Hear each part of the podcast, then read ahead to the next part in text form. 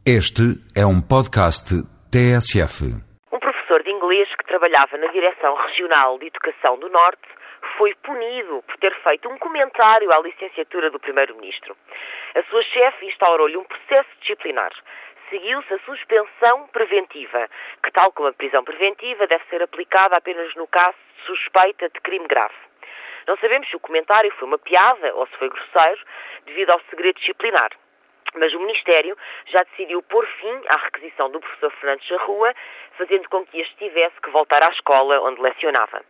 Como o comentário foi feito a um colega num gabinete, o que até agora não foi desmentido, e nem sequer foi público, numa aula, por exemplo, não interessa se foi mais ou menos benigno. O que interessa é que tentar calar piadas sobre governantes é censura e perseguição política. O pior é que, perante a fúria de uma diretora que, em vez de repreender o delator, castiga o atraiçoado, o Primeiro-Ministro demora cinco dias a pronunciar-se para nada dizer. A Ministra da Educação, que tem um recurso na sua secretária, tarda a despachá-lo e não presta esclarecimentos à Assembleia da República.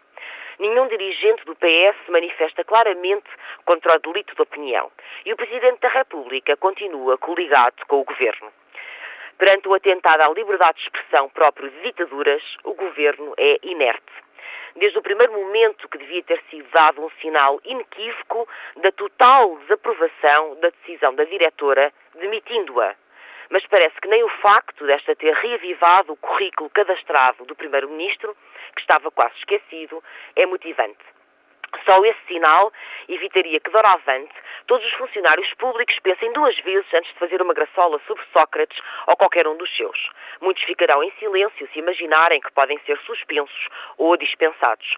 Como esse sinal não chega, até parece que a Sócrates agrava o clima do medo e dos bufos. Até parece que Sócrates quer os funcionários públicos caladinhos e com muito respeitinho. Até parece que mais do que desgastar o governo, este caso é exemplar. Como quem coloca à entrada o cadáver de um forasteiro para avisar os restantes do que pode vir a acontecer.